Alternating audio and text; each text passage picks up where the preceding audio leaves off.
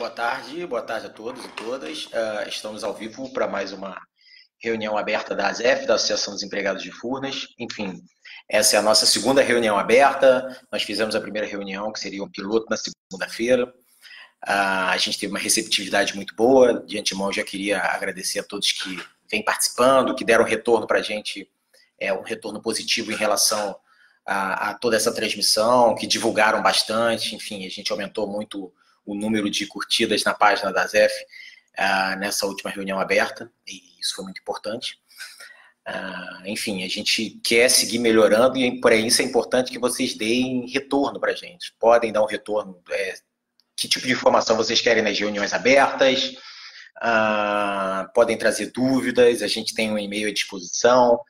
É, e eu também queria inicialmente falar para vocês, é, antes de começar com a pauta do dia, que vocês compartilhem uh, essa live, porque no momento que vocês compartilham, a gente passa, é, vocês compartilham né, em suas páginas, é, a gente passa a ter mais gente acessando, a gente consegue chegar a, a mais pessoas, informar mais gente, isso é muito importante para a gente, porque, enfim, o grande objetivo dessa reunião aberta é para que a gente esteja próximo, já que a gente não pode hoje fazer reunião aberta presencial, a gente não pode se encontrar nos corredores para trocar informação, e, enfim, o, o grande barato, como eu já falei para vocês, o grande lance dessa reunião aberta, online, é, que já era um projeto da ZEF, é a gente poder ter o alcance das áreas regionais também. Enfim, é, é, algo que a gente sempre quis, mas ainda não sabia qual seria o melhor formato, se por podcast ou por live, enfim. É, é uma forma da gente estar tá se conectando com, com o Brasil inteiro. Furnas, como vocês sabem, está em 15 estados da federação do Distrito Federal. Então, é, é, é muita gente pelo Brasil. A, a ZEF tem associados no Brasil inteiro.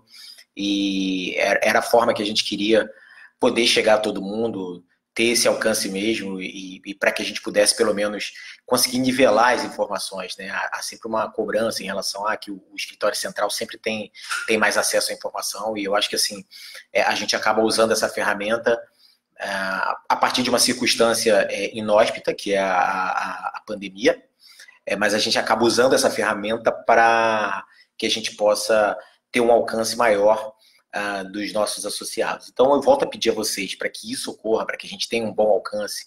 É, curtam a página da ZEF, curtam aqui o, o link da live e, e, por favor, também compartilhem a live. Compartilhem no Facebook. Se vocês receberam o, o, link agora, eu acredito que o Felipe já deve estar divulgando é, o link da live no WhatsApp. Também divulguem no WhatsApp, que é, com o link você já entra direto aqui. E, enfim, que é, como eu disse para vocês, nesse momento, a gente está vivendo um, um, momento bem complicado, a forma que a gente tem de estar tá interagindo uns com os outros. Ok? Ah, bom, eu vou falar, começar falando da pauta de hoje, a gente vai falar um pouco mais de acordo coletivo. A gente falou um pouquinho na semana, na, nessa semana, na segunda-feira. Eu vou detalhar um pouco mais as cláusulas. A gente teve uma reunião de negociação na terça-feira e vou falar os detalhes dessa reunião. Vou falar um pouco sobre privatização e depois o Felipe Araújo entra para falar um pouco sobre a mudança de sede de Furnas. Então essa é basicamente a pauta de hoje.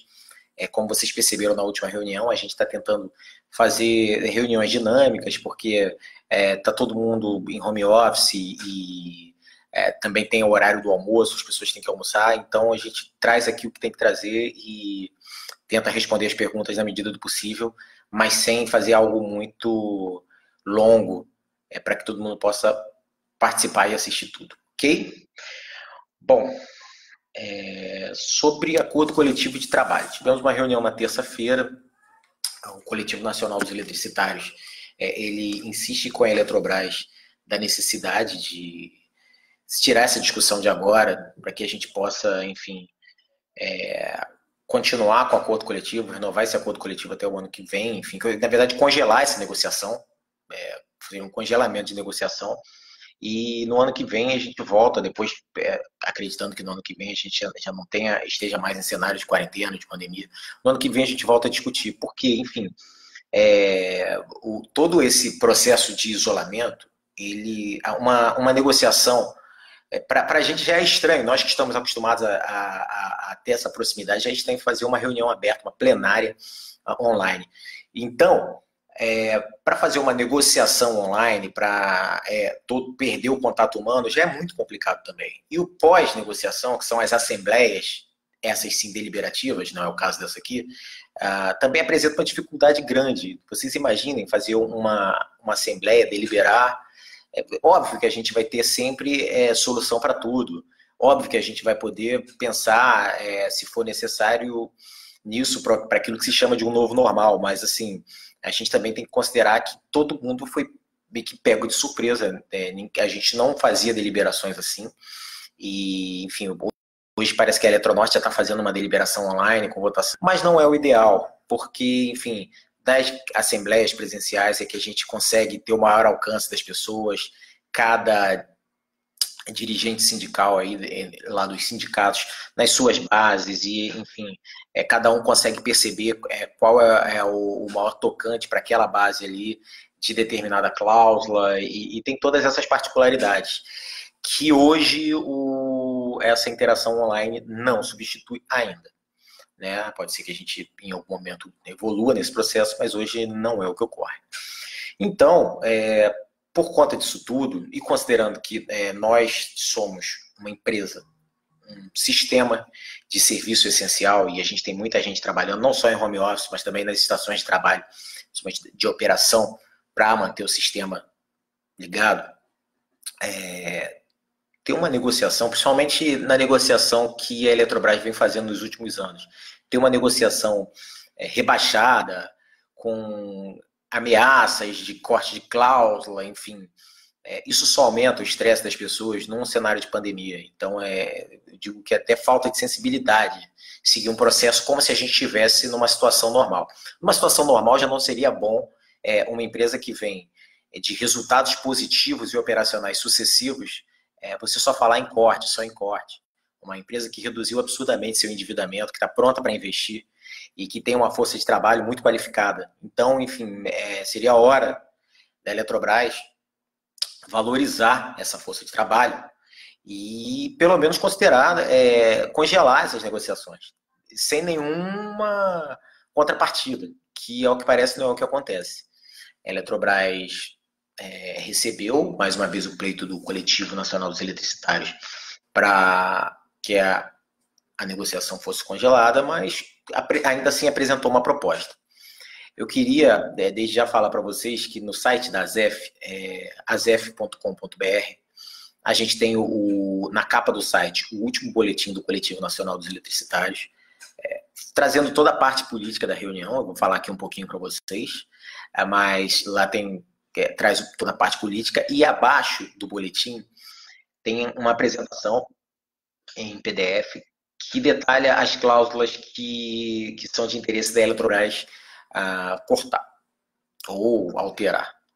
Né? Enfim, algumas coisas nem são, são nem estão em acordo coletivo, mas eles pensam em, em mexer. Bom, é, vou fazer aqui uma leitura, mais ou menos, é, do resumo que eu fiz da apresentação, dessa terceira rodada.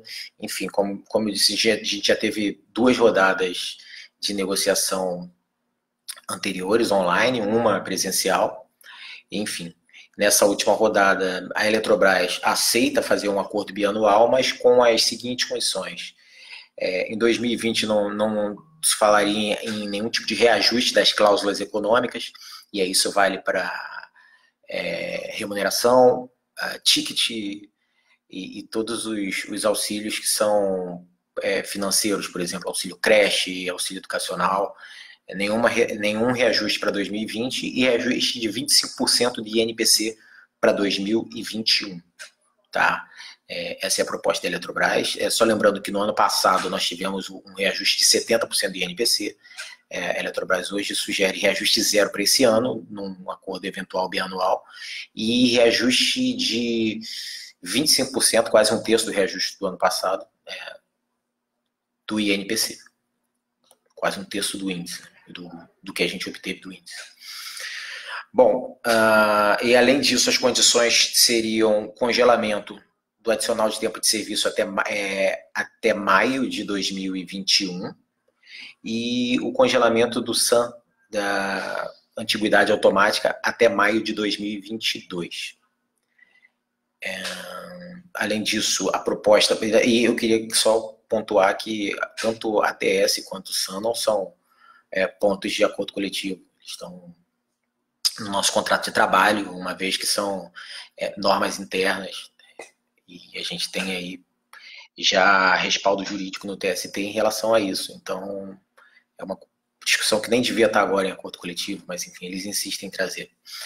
Sobre ticket, eles é, nós, nós, hoje recebemos 13 cartelas por ano e a ideia seria tirar o tablonário de 13 terceiro e o tablonário de férias, é, sair de 13 para 11. Essa é a proposta da Eletrobras.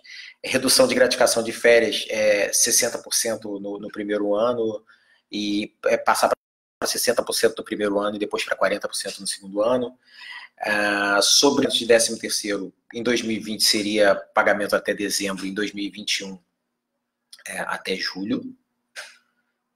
Eu acredito que seja isso, deixa eu confirmar aqui. Isso até julho.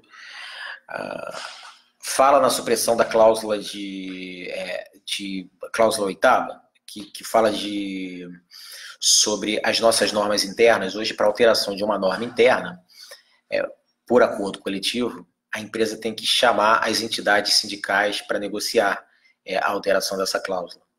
É, caso essa cláusula seja suprimida, hoje é, a gente passa pela seguinte situação: as cláusulas podem ser alteradas sem que a gente é, é, tenha um processo negocial. E isso, para a gente, a gente entende como algo muito lesivo. Né? É uma das cláusulas principais do nosso acordo coletivo.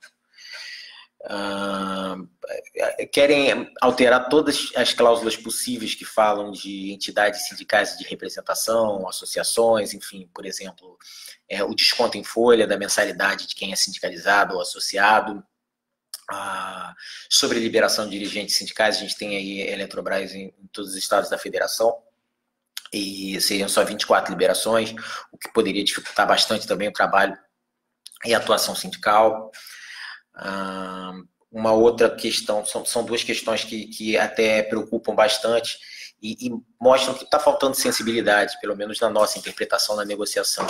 É, no momento que a gente está falando de é, cenário de pandemia, que a gente vive uma crise sanitária sem precedentes para essa geração, a Eletrobras fala em corte do auxílio doença, seria para retirar a complementação pra, de auxílio doença para aposentados e aposentáveis.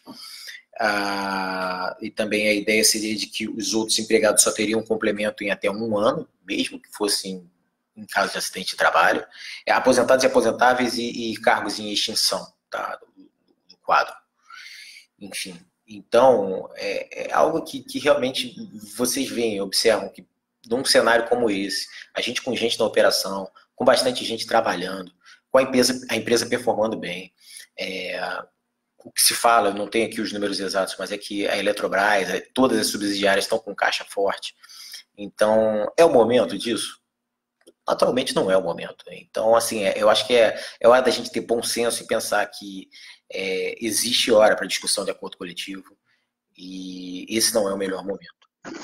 Ainda em linha com isso, a nossa cláusula de assistência de saúde, eles pensam em fazer uma adequação no, no que eles interpretam da CGPAR 23, a resolução da SES, do antigo Ministério do Planejamento, atual Ministério da Economia, e seria, hoje a gente tem 10% de coparticipação no plano de saúde, a ideia seria ir em janeiro de 2021 para 30% de coparticipação, e em janeiro de 2000 e em maio de 2021 para 50% de coparticipação. É, eu volto a dizer, é, não é algo sensível a um cenário de pandemia, a um cenário de crise sanitária global. Enfim, é, o que a gente apela, na verdade, é para que a Eletrobras tenha bom senso nesse momento. Não é o momento da gente ter esse tipo de discussão. E, enfim, eu acho que o melhor para todo mundo seria que a gente pudesse discutir isso mais para frente, não fazer essa discussão pelo menos esse ano. Não custa lembrar que a gente está. Eu falo disso no final, eu já falei na outra reunião, mas é que, enfim, outras empresas do setor elétrico, já que a Eletrobras tem buscado tanto benchmark no setor privado, é, no, ao que parece, eles têm buscado só para as coisas ruins. Mas, por exemplo, quando a gente vê aí que Neo Energia, State Grid, a Energisa, empresas privadas estão tendo essa sensibilidade, porque sabem é, o, o, que é, é, o, quanto, o quanto importante é estar tá tocando um, um negócio sensível como o setor elétrico durante um período como esse e que enfim é, que todo mundo já muita gente em casa já com dificuldade de saúde mental é complicado. E, então assim as negociações não ajudam. Então essas outras empresas privadas elas já fizeram já editaram seus acordos coletivos e seria importante pelo menos a Eletrobras também pegasse as boas práticas os bons exemplos é, do mercado para que a gente pudesse é, pelo menos nesse momento, ter um pouco mais de paz. Né?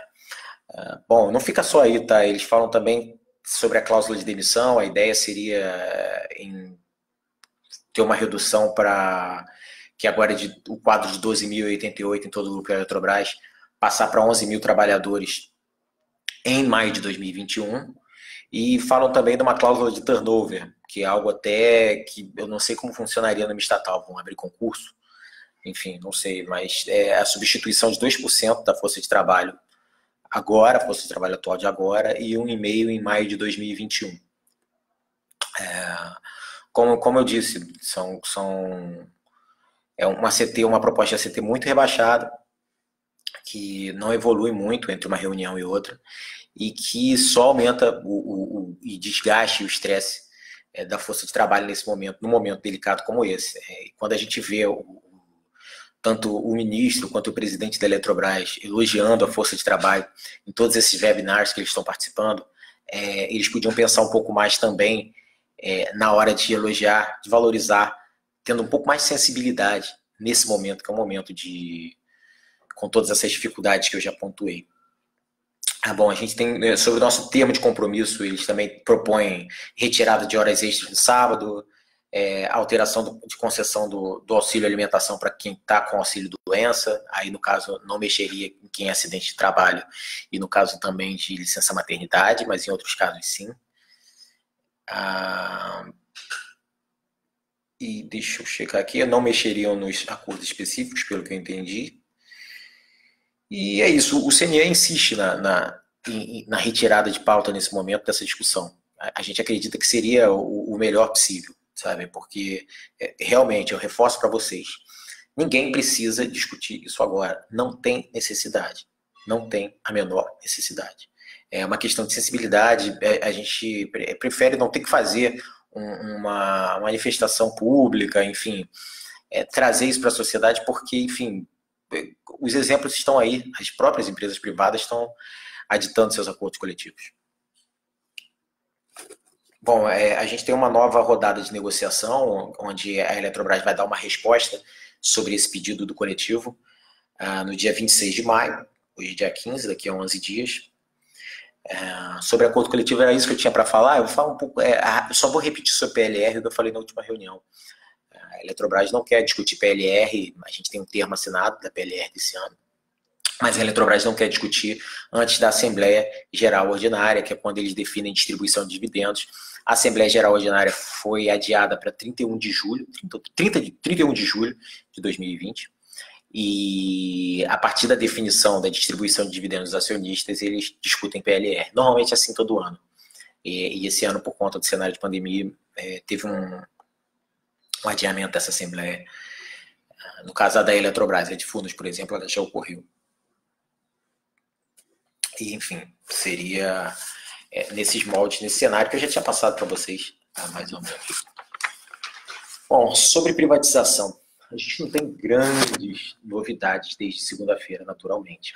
Né? O Congresso Nacional está mobilizado em outras pautas, normalmente nas pautas que estão relacionadas à Covid-19.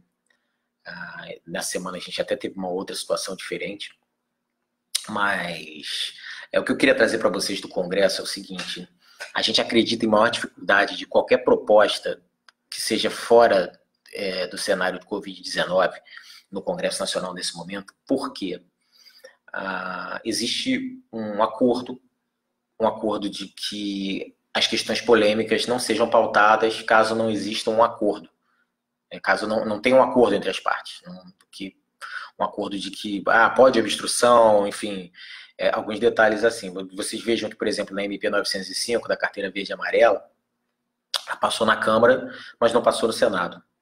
Ah, agora, essa semana, foi muito emblemático, veio um movimento forte, mesmo com alteração de relatório, da MP 910, que é uma MP de grilagem de terras públicas, enfim, muito polêmica. Vários ambientalistas no mundo inteiro se manifestaram, vários artistas, formadores de opinião. É, teve um movimento muito forte nas redes sociais também. E, enfim, não passou e, e a todo momento foi citado pelos parlamentares: olha, trazer uma proposta como essa e querer tratorar a oposição, é, isso é muito delicado no momento desse de pandemia, porque fere o nosso acordo, e no momento que fere o nosso acordo, a gente vai ter dificuldade de é, aprovar outras questões daqui por diante. E, enfim, é bom que a gente tenha aqui um, uma espécie de trégua para que a gente possa é, tratar como prioridade o que é prioridade. Uma pena, pequeno ajuste aqui, pronto. Tratar como prioridade o que é prioridade. Ah, bom, o ministro da Economia, ele continua com o discurso dele, que, que é o discurso que ele vai levar sempre, como disse para vocês, é, na segunda, é algo meio que ideológico. O Paulo Guedes, ele, ele não tem muita distinção do, do que, que é é, de, de, um meio termo ou de, de qual é o cenário do momento. Ele entende que a, a privatização das estatais tem que financiar o custo econômico e social da crise pós-pandemia. E, na verdade, a gente já está já tá enfrentando um processo de crise econômica, né? É, mas, assim, ele falou nessa semana que o objetivo dele era privatizar, não fazer muitas privatizações esse ano, no segundo semestre, mas que ele queria privatizar só Eletrobras, Correios e a estatal do pré-sal, que agora me falha o nome, é uma estatal recente. Mas, enfim, é, como passei para vocês, isso precisa antes estar no parlamento e hoje eu não vejo clima para que haja discussão de privatização da Eletrobras no parlamento. Hoje que eu digo nesse período de pandemia, é nesse período não presencial, tá? E bom, o que a gente vê pelo mundo é o oposto do que o Paulo Guedes fala. Na verdade, antes mesmo da pandemia, a gente já tinha um processo grande de reestatização dos serviços de infraestrutura na Europa. Mais de 800 serviços de infraestrutura, de saneamento, de energia elétrica, é, foram reestatizados em toda a Europa. Por quê? Porque é, depois de ter uma onda liberal muito forte, neoliberal muito forte, nos anos 80, principalmente nos anos 90, eles chegaram à conclusão de que para infraestrutura, para serviços básicos que a população precisa, energia, saneamento, é, você não tem muito é, investimento. Eles, eles entram, fazem o, o, investimento inicial e depois não, não fazem a expansão do sistema, enfim, é, e é algo que preocupa bastante. A gente vê isso aqui no Brasil, até recentemente nas, nas SPEs da Eletrobras, Belo Monte, que, que a Eletrobras é parte, Belo Monte, Giral, Santo Antônio, é, são, elas não são de controle estatal, mas nenhuma delas funcionou aí sem não, é, nenhum desses leilões, grandes leilões, é, ele funcionou com a ausência da Eletrobras, entendeu? Então, é, assim, é uma tendência que a gente via já via na Europa. E agora, num cenário como esse, de crise global, é normal que os estados se fortaleçam, tá? Enfim, isso é uma tendência, é uma tendência, a história é cíclica, até nos Estados Unidos, quando a gente teve a crise de 29, no, no New Deal, é, os grandes, é, aquela, a grande, se eu não me engano, foi o Tennessee Valley. A, a grande agência surgiu justamente naquele momento, enfim, com capital de Estado.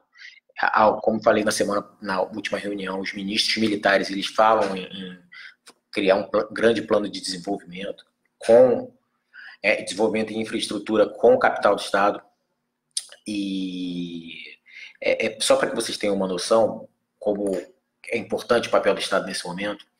É, vejam que no, no Brasil a gente tem aí para o auxílio emergencial, a gente conta com a Caixa Econômica, fazendo uma força-tarefa brilhante, é, com todas as dificuldades, mas está acontecendo. É, os Correios estão fazendo um trabalho muito forte também, porque praticamente só eles estão funcionando para entregar tudo. É, pelos colegas que eu tenho no Correio aí, para eles é um Black Friday por dia, de tanta encomenda. E, enfim, eu tenho o nosso setor mesmo de energia elétrica, que é essencial, né? E se a indústria deu uma desaquecida, é, os lares continuam consumindo energia elétrica, e a indústria e o comércio. E eu não posso também deixar de falar do SUS, né? Que, enfim, tem, tem o SUS que teve para ser desuniversalizado, enfim, teve para ser. Acho que talvez se a gente tivesse mais um ano aí pela frente para pegar essa crise no ano que vem, o SUS estaria muito mais desestruturado e nós teríamos sérios problemas. E hoje o que a gente vê é todo mundo elogiando o SUS pelo fato de que, mesmo com suas limitações, ele está é, no Brasil em todos os municípios, todas as comunidades, e, e, e tem essa estrutura universal, de universalização, que ajuda bastante. Ah, e ainda para fechar, percebam que nos Estados Unidos, por exemplo, hoje eles não têm a figura do Banco do Brasil, da Caixa do BNDES. Hoje, para poder fazer um empréstimo é, para aquecer a economia, eles estão usando o Banco Central. Então, assim, é, fica a crítica e eu vou checar aqui, vou ver se o Felipe já está pronto para entrar e também vou ver se tem perguntas.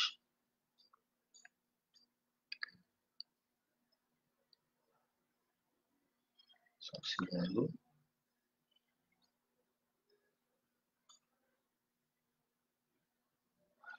Bom, o Fábio está falando aqui na possibilidade de desenvolver um, um aplicativo para dinamizar as votações é, nas áreas e para ficar mais transparente.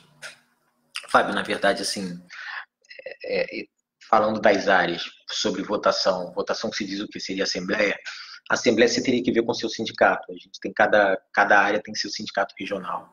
É, a ZF mesmo não faz deliberação, a, a, gente, a ZF só faz as deliberações da ZF, que competem ao, ao estatuto da associação. Tá? Só um segundo aqui. O Felipe, você está entrando no WhatsApp? Ok. Você vai dar os informes por ali? Eu só estou batendo com o Felipe aqui porque é, você dá os informes por ali ou a gente deixa essa pauta para a próxima reunião?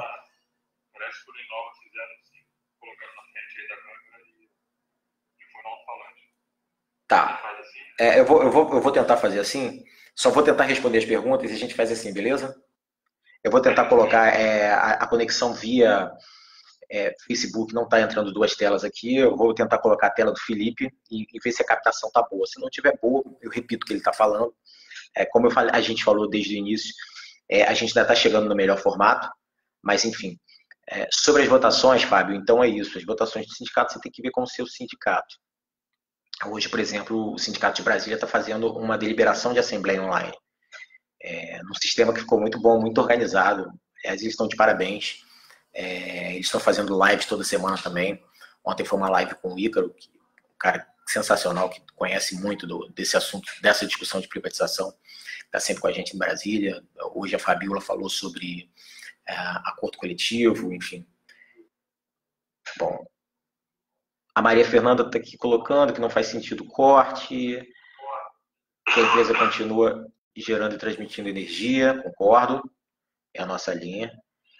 Ah, o, o, Fábio está perguntando se poderia ser transmitido no horário melhor que não o horário do almoço. Na verdade, assim como tem muita gente em home office, em operação, a gente faz no horário do almoço, Fábio.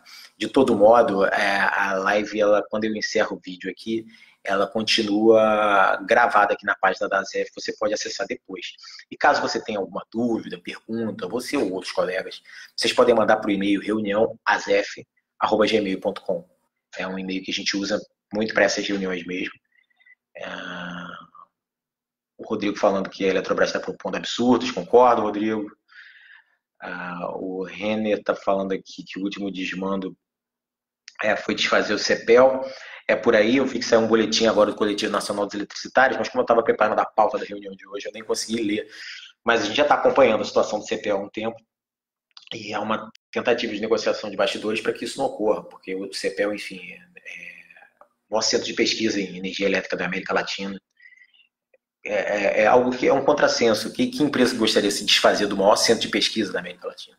Enfim, a gente não consegue resposta para isso. Realmente, não tem uma resposta objetiva, clara. Deixa eu pegar aqui. Falando aqui em pacote maldade, concordamos.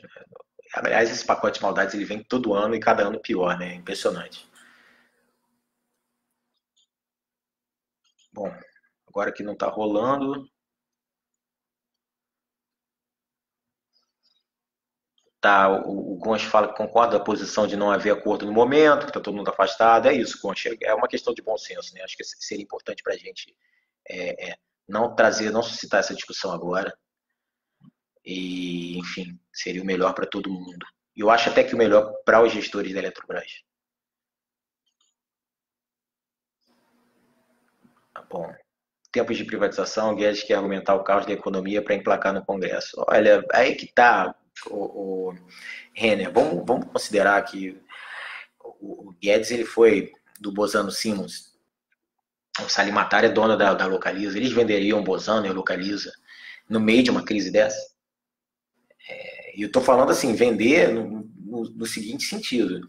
É, numa crise global, as ações derretem, o preço da companhia vai lá embaixo. Já é um grande absurdo você pensar nisso agora. E, além disso, a empresa está dando lucro empresa está dando lucro, distribuindo dividendos para a União. Ah, o Felipe falando aqui sobre a importância de pressionar os parlamentares sobre o Estado investir é, na economia por meio das estatais. Bem lembrado, Felipe. É, na verdade, assim, é, primeiro, eu queria já, gente, mais uma vez, colocar para vocês, façam uma conta no Twitter, tá? A gente tem percebido o quanto é, esse governo é sensível às redes sociais e principalmente ao Twitter. E, enfim, a gente está devendo um tutorial de como fazer uma conta. É bem simples, tá? Mas se alguém tiver alguma dificuldade, pode entrar em contato com a gente, porque é fácil fazer uma conta no Twitter. E, e pressione os parlamentares, porque o, o que o Felipe colocou aqui é muito importante. Se você tem uma empresa como a Eletrobras, que tem um nível de endividamento baixo, a gente está com as taxas de, de, é, de, juros hoje a mercado muito baixas também. A Selic está no seu low histórico, nunca teve tão baixa. E se a gente precisa crescer, se a gente precisa evoluir, se a gente precisa gerar emprego, nada melhor do que as estatais para gerar emprego. É, além disso, as estatais elas não, não entram no, no, no, teto dos gastos, então elas podem fazer os investimentos necessários para que a gente possa gerar emprego e voltar a desenvolver o Brasil. As obras de infraestrutura elas geram muito emprego. Então, é o que o Felipe falou é muito pontual. É importante que vocês pressionem os parlamentares que vocês é, coloquem. É, a, a, gente já tem produzido a respeito disso, vamos colocar no site da ZEF, mas que vocês é, coloquem para os parlamentares a importância que existe de se fazer desenvolvimento do país a partir de investimento estatal. Ah, deixa eu ver aqui. Articulação contra privatização tem que ser dirigida ao centrão. É, na verdade, a gente conversa com todo mundo. Né? O Centrão hoje tem 192 parlamentares, é o fiel da balança, é, mas eu acho que tem que ser, a conversa tem que ser ampla, mas é, é, concordo que o direcionamento para o Centrão é importante sim. Mas a gente precisa também municiar a esquerda, conversar com a direita, ouvir enfim, eu acho que, que, é um trabalho que não tem jeito, é um trabalho de formiguinha e que esse período é, é, que a gente não tem é, presencial, ele dificulta muito, porque eu posso até fazer uma reunião com um parlamentar uh, online, mas uh, dentro do Congresso você pode ter acesso a qualquer momento a todos eles e, e isso facilita demais é, na nossa discussão.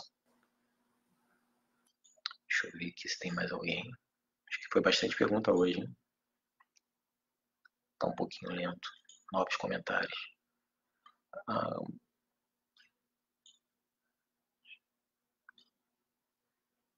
calma aí. Se a gente já tem indicação de nome para a presidência de Furnas. Olha, é, o, o, presidente de Furnas ele fez um, um webinar de despedida uh, anteontem, eu, eu não pude assistir, mas aqueles. Calma aí, só um segundo, antes teve uma outra pergunta. Sobre acordo coletivo, alguma notícia? Se já teve, desculpe, entrei atrasado. O Zé Ricardo, a gente falou bastante de acordo coletivo, a live vai ficar online é, e você pode assistir depois, de qualquer forma. A gente também vai ter aí é, o boletim do CNE no site da ZEF, está na capa do site www.azef.com.br. E de baixo, abaixo do boletim a gente tem a apresentação com as propostas da Eletrobras. Assim, a apresentação, a, a live vai ficar aqui gravada, depois você pode assistir, porque eu não vou falar tudo de novo, é, até em respeito aos outros colegas que conseguiram chegar no horário. Mas qualquer dúvida que você tenha a respeito disso, você pode entrar em contato com a gente é, pelo e-mail reuniãoazef.gmail.com é, ou fazer outras perguntas aqui no, no, nessa própria live, ou enfim, entrar em contato com o meu WhatsApp, você tem meu contato também. É, pode ficar bem à vontade. Bom, o, o, o Renner perguntou sobre o presidente Furnas. A gente não tem nome ainda, a gente ainda não sabe. Mas o que a gente espera é que venha um presidente que, que não seja alinhado com essa é, ideia fixa de privatização. A gente é uma empresa que, que vem de sucessivos lucros bilionários, que sempre distribui dividendos para os seus acionistas, está completamente equacionada, que tem uma força de trabalho boa, que está enxuta. Então, o que a gente quer hoje é continuar com a nossa missão e expandir. A gente precisa de alguém que chegue hoje em Furnas pensando em investimento, pensando em expansão do sistema. É, e não ficar com essa ideia fixa de privatização, que não tem justificativa nenhuma. Sempre que a gente vai discutir, não existe justificativa para privatização. É, não, é, não passa de uma iniciativa ideológica. E, enfim, a gente sabe que com iniciativas ideológicas e mal colocadas em energia elétrica, a, a história cobra conta. Né? Foi assim na, no desinvestimento das distribuidoras mal feito, antes de se fazer uma agência de energia elétrica na década de 90, na década de 90, o que resultou o apagão de 2001. Ah, foi assim é, na, na, liberalização do mercado de energia elétrica na Califórnia, é, no início desse século, que, enfim, culminou em apagão, tarifaço, e acho que trouxe aí para a gente, na história contemporânea, o primeiro outsider na política, que foi o Arnold Schwarzenegger, como governador do estado. Então, enfim, é, o próprio apagão de 2001 ele serviu para quebrar o ciclo do PSDB e trazer o PT ao governo. Foi é, foi algo que desgastou muito aquela sequência de governos do PSDB. Então a história explica que quem me, mexe em energia elétrica sem planejamento, é, a conta chega muito rápido.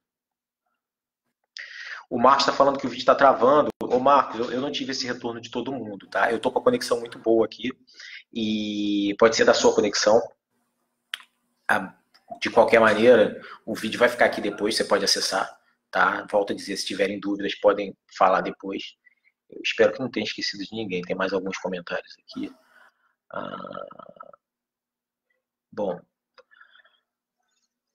o, Felipe está falando aqui de novo, está interagindo, que um bom caminho seria ir na página da Câmara é, e ver os líderes da, da, das bancadas, partidos, etc.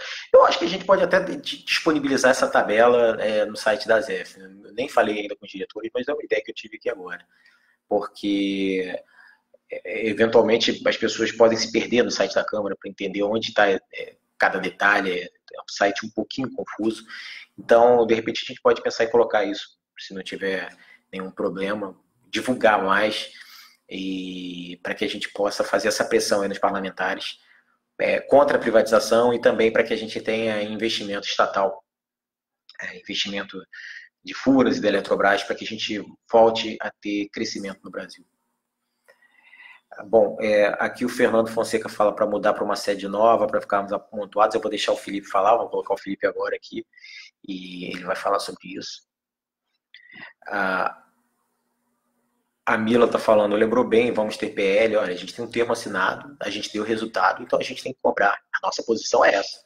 E a gente vai na nossa posição até o final. É o certo. Então a gente não quer nada que não seja nosso. A gente quer o que é nosso direito. Aqui.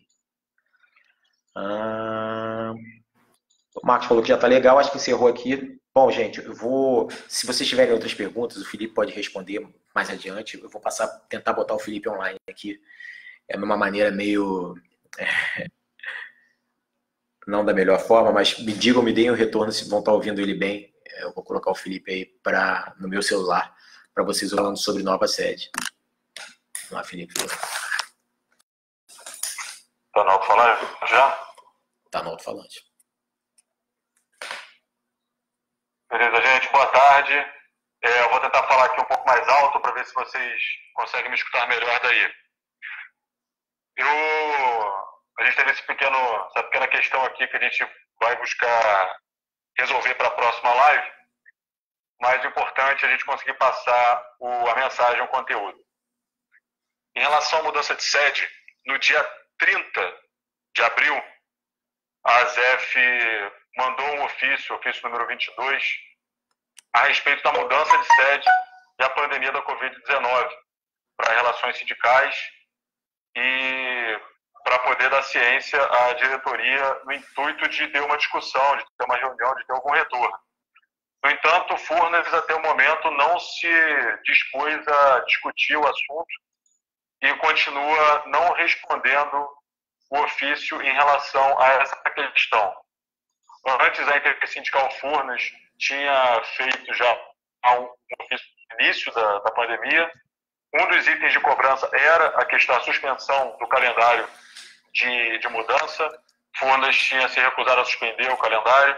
Agora, a gente manda esse novo ofício após a extensão do, do, do, do isolamento social até o final de, desse mês, até o final de maio, o que, por óbvio, impacta diretamente, inviabilizando totalmente o calendário oficial de, de mudança.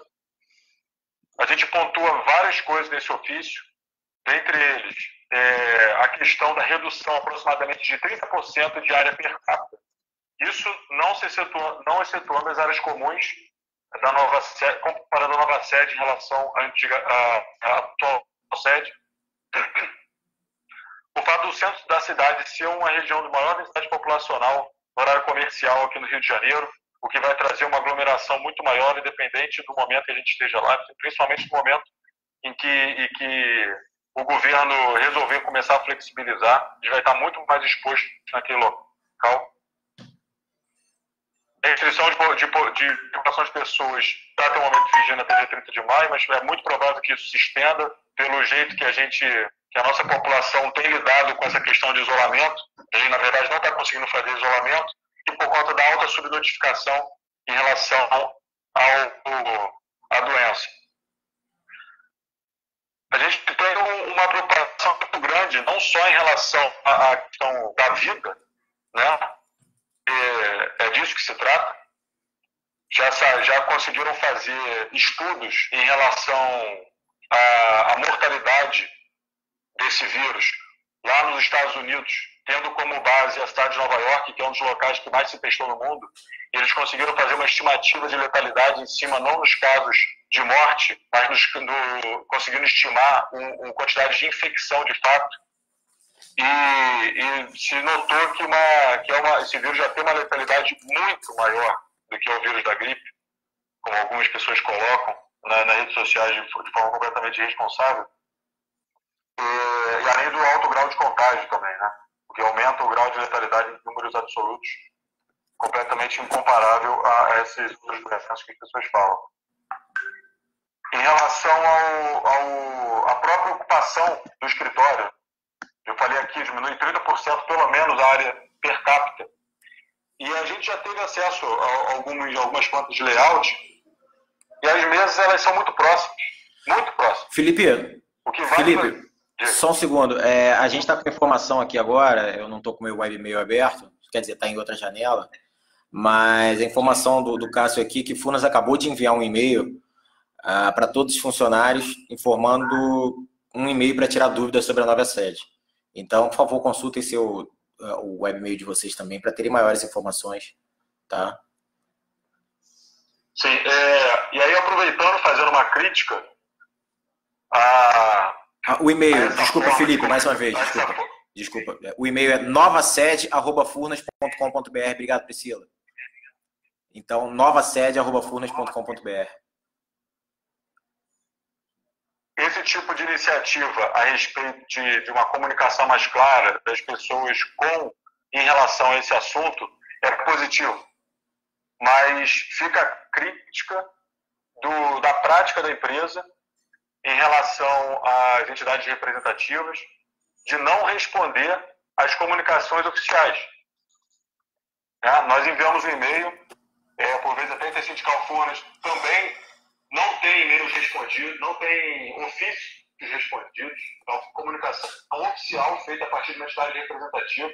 A empresa deveria considerar fazer uma comunicação respeitosa, assim como nós fazemos com a empresa, a partir do, de, de uma resposta oficial ao ofício enviado, aos ofícios enviados, ao invés de praticar o que é feito aí por, alguns é, exemplos, maus exemplos que nós temos aí no governo federal, principalmente, em relação a não resposta, a uma resposta direta à população, uma resposta direta ao, ao empregado, vai passando as, as entidades representativas num claro movimento de enfraquecimento dessas entidades.